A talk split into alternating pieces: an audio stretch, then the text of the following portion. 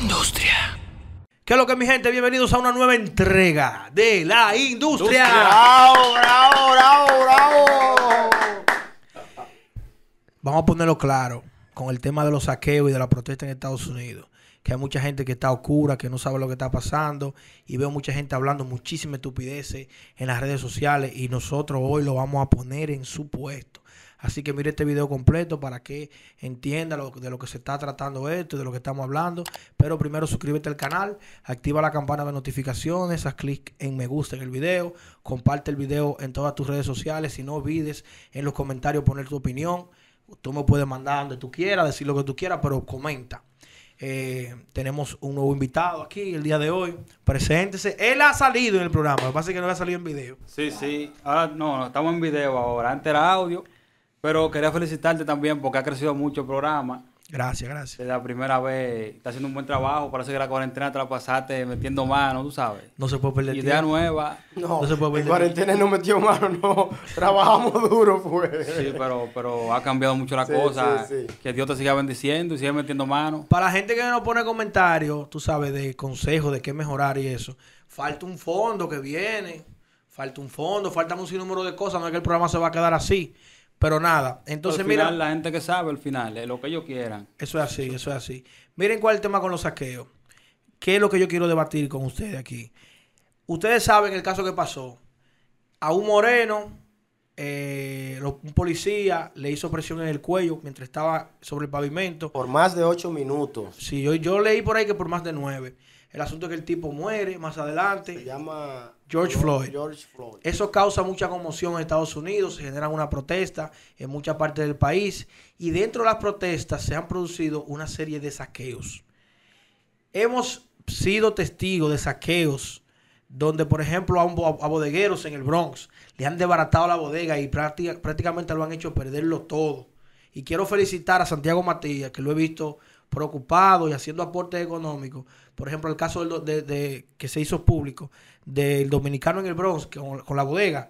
Él hizo un aporte de creo que fue de mil dólares o de mil quinientos dólares y se logró hacer una recolecta por GoFundMe de más de 20 mil dólares.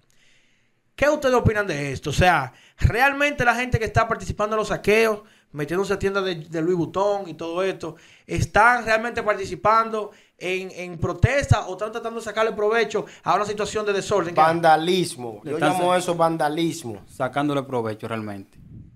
¿Qué tiene que ver un bodeguero americano en Nueva York? ¿Qué, tiene, ¿Qué tiene eso que ver con la muerte de George Floyd? Puede ser un negro también. Puede ser un negro. Un mismo negro de ellos le están robando lo suyo. Está perdiendo.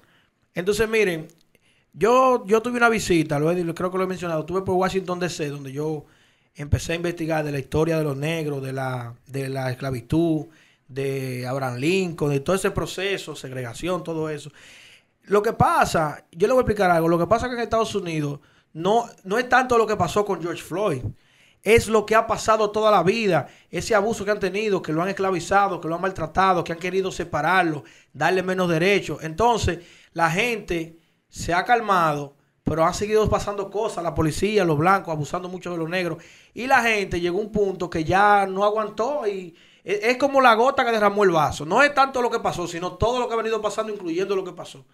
Ahora bien, sin duda alguna, hay gente que está apro- aprovechándose. ¿Cómo es que usted por este rebú va a salir con una cartera de, de, de Louis Vuitton? Y yo veo, y mira, yo he comentado en Instagram que me contestan y me dicen, sí, pero eso hay que hacerlo porque así la ciudad tiene un seguro, la ciudad tiene que pagar y es haciéndole una presión a la ciudad para que la ciudad... Pero señor, si usted quiere, incluso un hermano de George Floyd estuvo dando declaraciones públicas y lo que le dijo a la gente fue que lo que están haciendo esos, esos actos de vandalismo no están participando de protesta, lo que están es haciendo otra cosa. Por eso te digo, se están aprovechando. Que no están protestando por su gente, ya están aprovechando. Entonces, no, mira, no podemos compararlo con lo que está pasando en el país, República Dominicana, con los haitianos. Porque ellos son estadounidenses, los negros. Son del mismo país, pero aquí los haitianos son de otro país, que es muy diferente. Tú ves, entonces ya los negros estadounidenses viven allá, trabajan allá, y el beneficio, eso tú dijiste ahorita, no lo sabía. Ellos tienen tiempo luchando por, por la desigualdad. ¿Me entiendes? Y que ya... Pero cientos de años, tú no te imaginas. No, pero yo te voy a decir algo en cuanto a eso. Yo pienso que la principal raíz del problema también eh, se genera por ello. Yo he tenido la oportunidad de compartir cercanamente, para no decirte como familia, con personas de color de allá. Y ellos, me- por ejemplo, aquí, tú me dices, dime negro, ¿qué es lo que es? Y yo lo veo como una forma de afecto, de cercanía. Allá tú no le puedes decir eso a un negro. Dime negro. Pero entonces dentro de ellos mismos sí se lo pueden decir. Sí, es un cariño. Entonces entre ellos lo que ellos. el principal racismo lo tienen ellos dentro.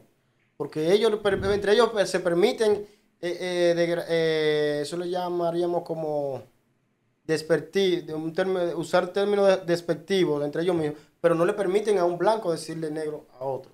Entonces ellos lo ven como racismo. Yo pienso, Lo ven como una ofensa. yo pienso yo en que tú tienes que ver el contexto.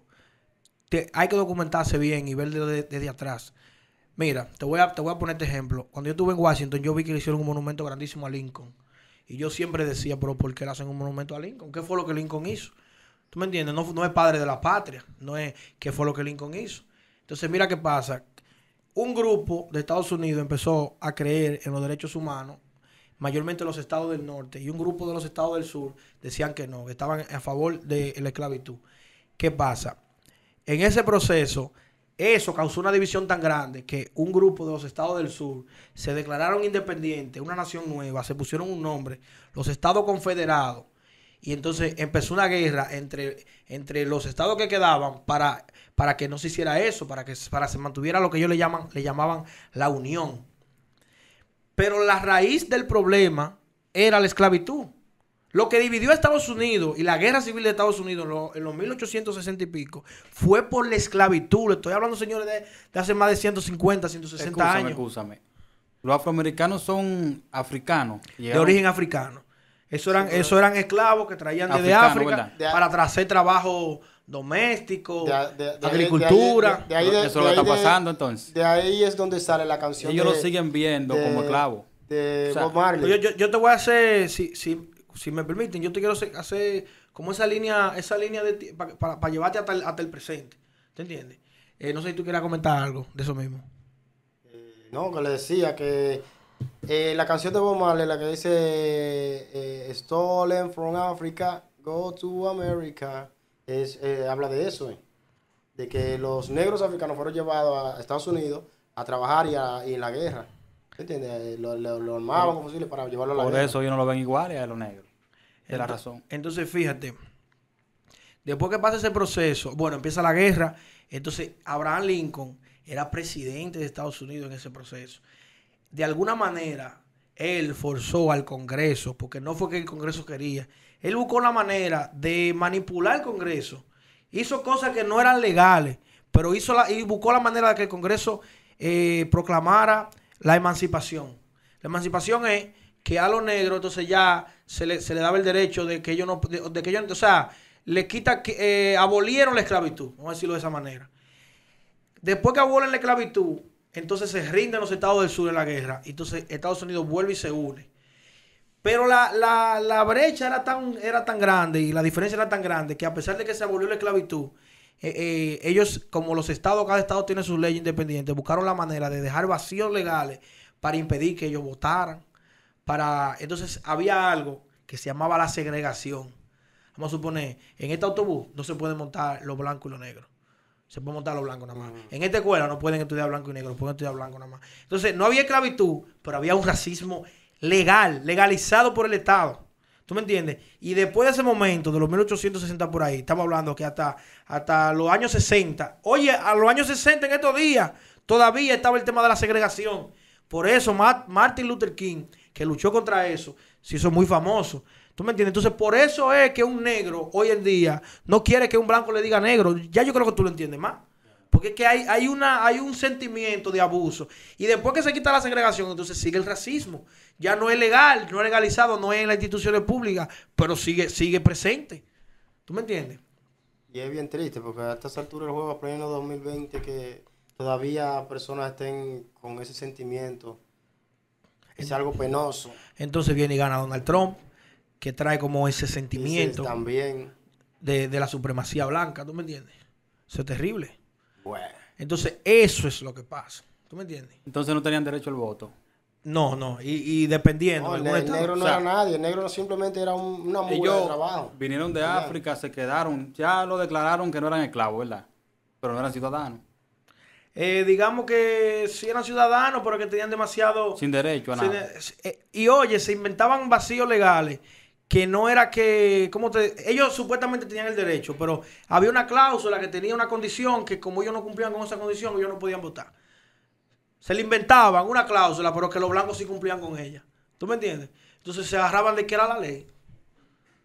Mira, hay una película que se llama 12 años de esclavitud, 12 Years Slave, que ustedes tienen que ver esa película. En esa película, eh, mientras había esclavitud en Estados del, del Sur y en lo del, de lo del norte no, a un hombre libre lo- se, lo, se, lo, se lo, lo secuestran y se lo llevan a ser esclavo para otro sitio. El, do- el hombre dura 12 años teniendo su familia, su casa y todo, donde él vivía, pero siendo esclavo en otro sitio y pasando de todo. Esa película creo que ganó el Oscar. Deben verla. Entonces, yo estoy de acuerdo con ese sentimiento que tienen los, Estados los, los afroamericanos. Eh, apoyo eh, que se siga luchando por, la, por, por esa libertad, que es una libertad, la que, la, que, la que existe, una libertad entre comillas, pero no estoy de acuerdo con los saqueos. Y entiendo de que eso es un abuso. Y usted, como usuario, tiene que tener dos dedos de frente y saber que usted no puede apoyar esa vagamundería. Porque no es a usted que le están saqueando los negocios. No es a usted que, que le están quitando todo lo que usted ha trabajado por toda su vida. Entonces usted está haciendo, tal vez no está siendo objetivo. Por ejemplo, que ellos quieren dar, con eso no lo están haciendo bien. Yo pienso que no. Pero nada, yo quiero que tú dejes en los comentarios qué tú opinas. ¿Estás de acuerdo o no estás de acuerdo? Eh, recuerda suscribirte, activar la campana de notificaciones, hacer clic en me gusta, dejar tu comentario y compartir el video en todas tus redes sociales. Que es lo que tú dices. Nos fuimos. Esta es la industria.